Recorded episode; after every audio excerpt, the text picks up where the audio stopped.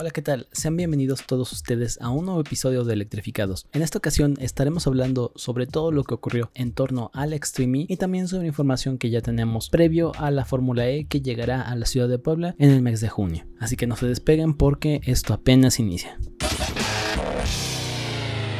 ¿Eres fan de las carreras y las competiciones de autos eléctricos? Entonces estás en el lugar indicado. Esto es Electrificados. Comenzamos.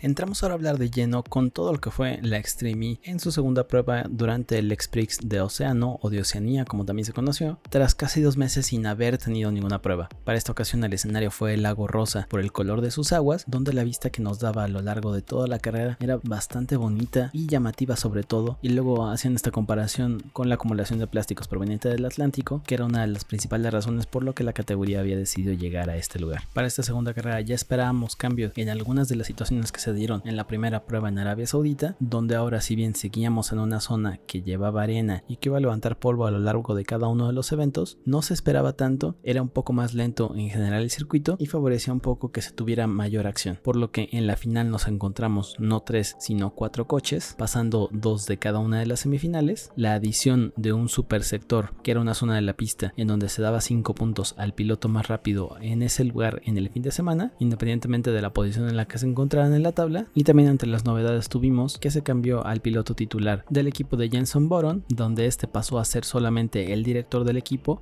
y se le cedió el asiento a Kevin Hansen quien estuvo corriendo a lo largo de todo el fin de semana con Micaela Eileen Kotlinski. Y también antes de que empezaran alguna de las pruebas cronometradas, ya tuvimos otra modificación donde Julia Hortgen tuvo que ser sustituida del coche de Cupra y entrando en su lugar Jutta Kleinschmidt tras solamente la primera haber participado en el shakedown. Arrancando ya con la primera clasificación, nos encontramos que los más rápidos durante la quali 1 fueron Sebastián Loeb y Cristina Gutiérrez. Coparon la plaza 1 con un tiempo de 10 minutos y 47 segundos para el equipo X40 Detrás de ellos se posicionaron Kyle Duke y Sarah Price de Chip Ganassi a 4 segundos, Matías Ekstrom y un muy buen debut de Jutta Kleinschmidt para BT Cupra con 10 segundos de diferencia. En cuarto se posicionaron Johan Christofferson y Molly Taylor de Rosberg X Racing, quienes originalmente habían copado la primera plaza. En quinto lugar y también en su debut Kevin Hansen junto a Micaela Eileen Kotlinski con 26 segundos de diferencia. En sexto lugar Stefan Sarresan y Jamie Chadwick de Veloce Racing a 50 segundos de la cabeza de Sight Energy, antes llamado Hispano-Suiza, Christine Giampaoli Sonka y Oliver Bennett a más de un minuto ya de distancia y tras haber sufrido algunos problemas técnicos, Kate Mungis y Timmy Hansen de Andete United se quedaron a 3 minutos con 52 segundos del mejor tiempo, mientras que Carlos Sainz y Laia Sanz de parte de Acciona habían logrado hacer unos muy buenos registros por parte de Carlos Sainz, rebajando y poniendo como mejores sectores los tres primeros y Laia Sanz estaba manteniendo las distancias, sin embargo tuvieron un impacto fuerte al momento de subir una de las crestas y en el último sector se les apagó totalmente el carro sin poderlo recuperar, por lo que se quedaron sin tiempo y saldrían desde la última posición intentando rescatar algo para el shootout por las posiciones y también buscando lograr el mejor sector para esos 5 puntos adicionales que podrían llevarse. Para la segunda sesión el equipo que logró coparla fue otra vez el equipo X44, llevándose así la segunda pole de la temporada por delante de Rosberg Racing y de ABT Cupra, demostrando así que el equipo es bastante rápido, bastante consistente después también de lo que vimos en la primera carrera y dejando a pilotos del equipo de Rosberg X Racing a 27 segundos, a Matías Sextons y Jutta Kleinschmidt a casi 36 segundos para completar la semifinal número 1. Para la semifinal 2 quedaron separados Kevin Hansen y Mikaela Kutlinski de JBXC a 40 segundos, Saracen y Chadwick de Veloci Racing a 1 minuto 20 en el global, Christine Giampaoli y Oliver Bennett quedaron a 1 minuto 51 y para el shootout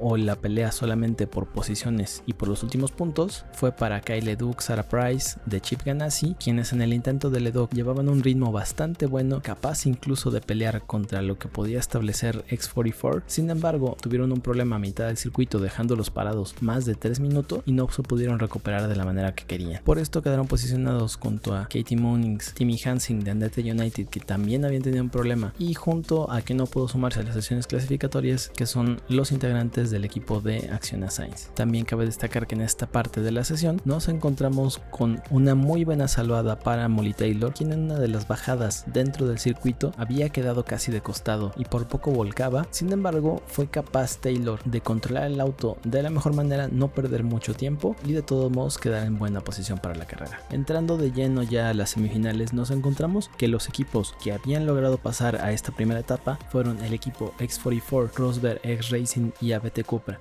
donde vimos una primera parte de la carrera bastante prometedora donde ABT Cupra se logró posicionar por delante de X44 y de Rosberg Racing, pues ya había dicho Matías Ekstrom que no les iba a tener miedo a ninguno de los dos equipos punteros del campeonato en ningún momento. Logró mantenerse muy por delante, quedando equipo de Rosberg en la segunda posición y X44 en la tercera. Sin embargo, al momento de hacer el cambio de piloto, hubo un problema en la radio con Utah Kleinsmith que hizo que perdiera los 7 segundos más o menos que tenía de ventaja sobre sus rivales, no viera las señales de cuánto tenía que avanzar y hasta que no pasaron los otros dos autos de sus competidores al lado de ella, se dio cuenta que ya podía avanzar y entonces cayó hasta la tercera plaza. Aquí se acabaron sus opciones de pasar a la final porque no pudo rebajar ese margen a pesar de mantenerse en la misma ruta. Intentó algunos otros caminos de los que ya se habían trabajado a lo largo de las clasificaciones y del shakedown, pero aún así no fue suficiente para ella. De esta primera parte, quien logró ganarla fue Molly Taylor por apenas 2.2 segundos por encima de Cristina Gutiérrez y fueron las primeras en posicionarse para la final. En la segunda etapa de la semifinal, los equipos que se enfrentaban era Sight Energy, Veloci Racing y JBXC, donde el debutante Kevin Hansen fue el que mostró su dominio y su experiencia off-road, llegando por más de 50 metros de margen a la primera curva,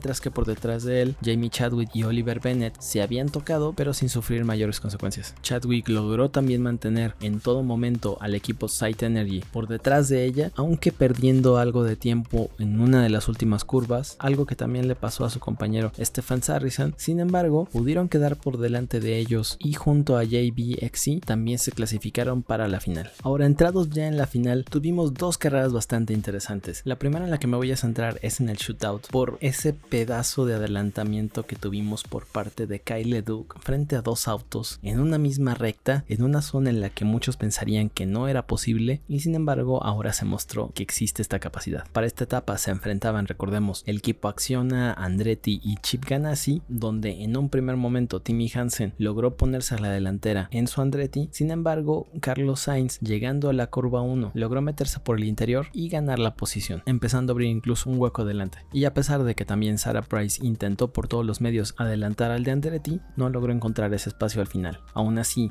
estuvo a punto de superarle en la última curva previa al cambio de piloto, pero no le dieron ninguna oportunidad. Y Sainz por delante llegaba con 10 segundos de ventaja al cambio. Kate Mungis fue el intercambio de Hansen para Andretti, Kyle Duke de parte de Chip Ganassi se volvió absolutamente, tenemos que decirlo, absolutamente loco, buscando adelantar al resto de sus competidores porque el ritmo lo tenían y lo habían demostrado en clasificaciones aunque no lo habían podido capitalizar. Y entonces este fue el momento donde mostraron de todo lo que eran capaces y de lo que no pudieron aprovechar en la clasificación. Porque Leduc logró adelantar en la misma curva tanto a Moonings como a Sainz, pasando por encima de todos los baches importándole poco. Y en el segundo sector logró pasar tanto a Moonings como Sainz, quien quedó al final en octava posición. El shootout quedó con Chip Ganassi en séptima posición con un tiempo de 11 minutos 26 segundos. Laila Sainz y Carlos Sainz de Acciona a 7 segundos de ellos porque Leduc todavía siguió imprimiendo su gran ritmo y Katie Mungins intentó todavía también adelantar a la piloto de Acciona, sin embargo no lo logró y quedó a 8.7 segundos del ganador. Ahora sí, hablando sobre lo que sería la carrera final, fue la primera que tuvimos a cuatro autos, donde quedó condicionada relativamente la primera vuelta por diversos incidentes. Aquí tras haberse dado las votaciones del grid play, cada uno de los equipos eligió su posición de salida y al momento de arrancar, Stefan Sarrison se quedaba sin espacio al ir los cuatro autos relativamente a la misma distancia, pero le cerraron a Sarras en la posición, tuviendo que retroceder y colocándose Cristina Gutiérrez y Molly Taylor a la cabeza. Sin embargo, un toque entre ellas dos hizo que Cristina Gutiérrez tuviera que agarrar una ruta por fuera del recorrido que ya se estaba tomando y pasó por encima de unas plantas de baja altura, causándoles algún tipo de problema mecánico, por lo que intentó reintegrarse brevemente al recorrido. Sin embargo, tuvo que parar el coche y dejar ahí sus opciones de luchar siquiera por repetir el podio. Más adelante también encontramos que el JBXI pilotado por Micaela Alin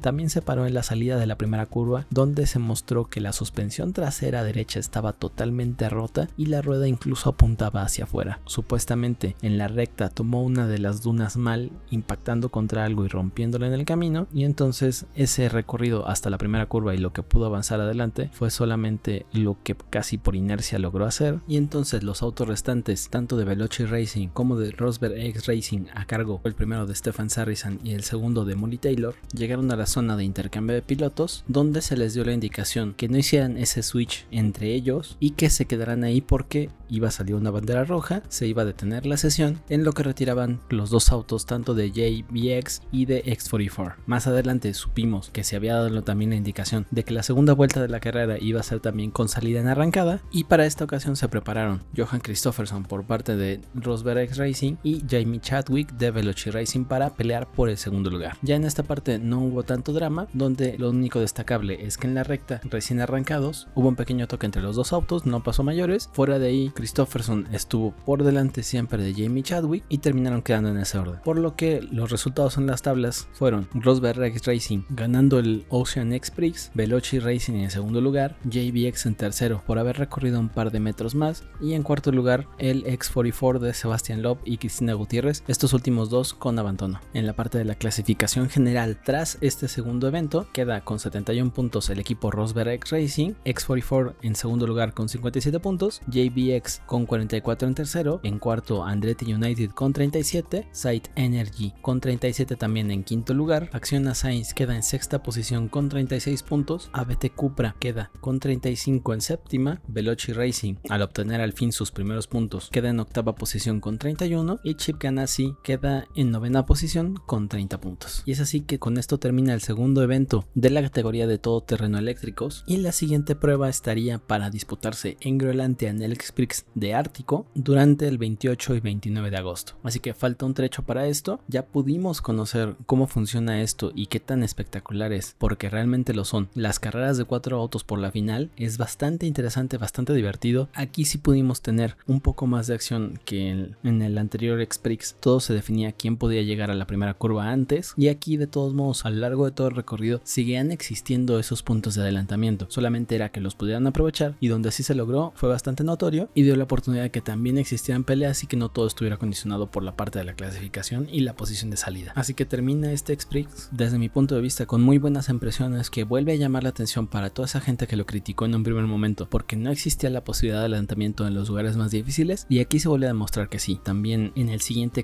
X-Prix existe esta posibilidad al ya no existir prácticamente nada de polvo o nada de arena por encontrarnos en un terreno completamente diferente y entonces también debería de aportarle bastante a las carreras para presentar un espectáculo muy bueno.